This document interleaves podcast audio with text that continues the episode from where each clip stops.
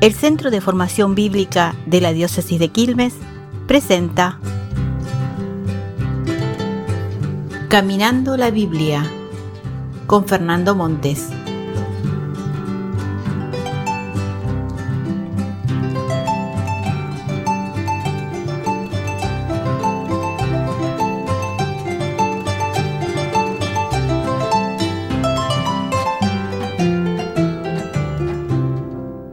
Muchas personas se preguntan cuando tienen una Biblia en la mano, ¿y a esto quién lo escribió?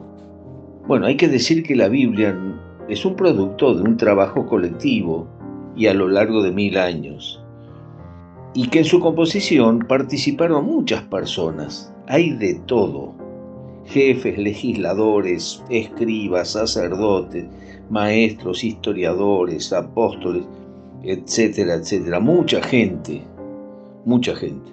Pero hay que tener en cuenta también dos cosas propias de esa época. Una cosa se llama pseudonimia, o sea, el seudónimo, el nombre que no es el verdadero. ¿No? A José le decimos Pepe, no se llama Pepe, el documento dice José. Pseudonimia. Y la otra punto que hay que tener en cuenta es el anonimato muchos de los libros de la Biblia son anónimos. Anónimos significa sin un nombre explícito del autor.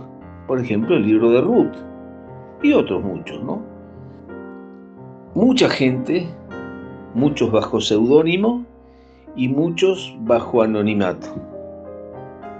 Si nosotros dividimos la Biblia como está dividida entre la primera parte que es el Antiguo Testamento, la antigua alianza, o lo que en tiempo de Jesús se decía las escrituras, vamos a encontrar tres grupos de escritores. Primero los historiadores, que se preocuparon sobre todo por dejar escrito la historia del pueblo. Imagínense el trabajo que hicieron. Recopilaron, revisaron, escribieron tradiciones que estaban en la memoria del pueblo.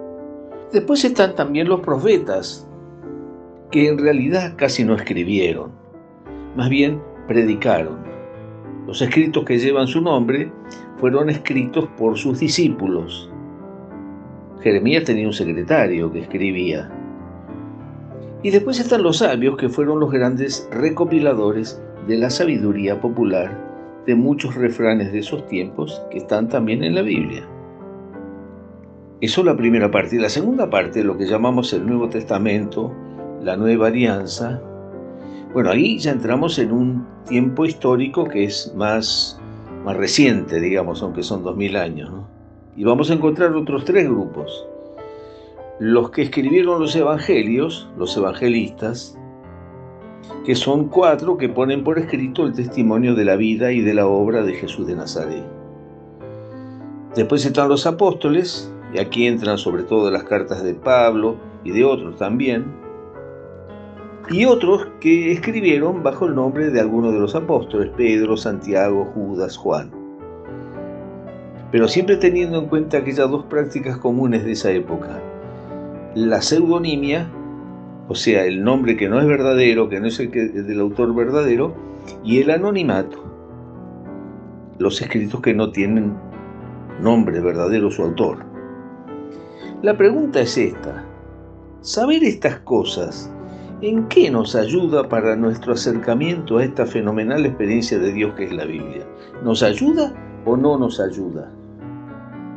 Primero, nos ayuda a darnos cuenta de que en la Biblia, que es palabra humana, con todo lo que eso significa, formas de expresión, lenguas distintas, un montón de autores, culturas diferentes, lugares y tiempos distintos. Segundo, que en esa palabra humana nosotros descubrimos y creemos que hay una poderosa palabra de Dios y que este paso lo damos a partir de la fe. Y tercero, que en estos 72 libros, la Biblia, y que son el alma de la comunidad cristiana, y que lo más provechoso que podemos hacer es leerla en comunidad sobre todo partiendo de aquello que Jesús nos dejó aquella certeza tan fuerte que Jesús nos dejó cuando nos dijo, donde dos o más estén reunidos en mi nombre, allí estoy yo en medio de ellos. ¿Estamos?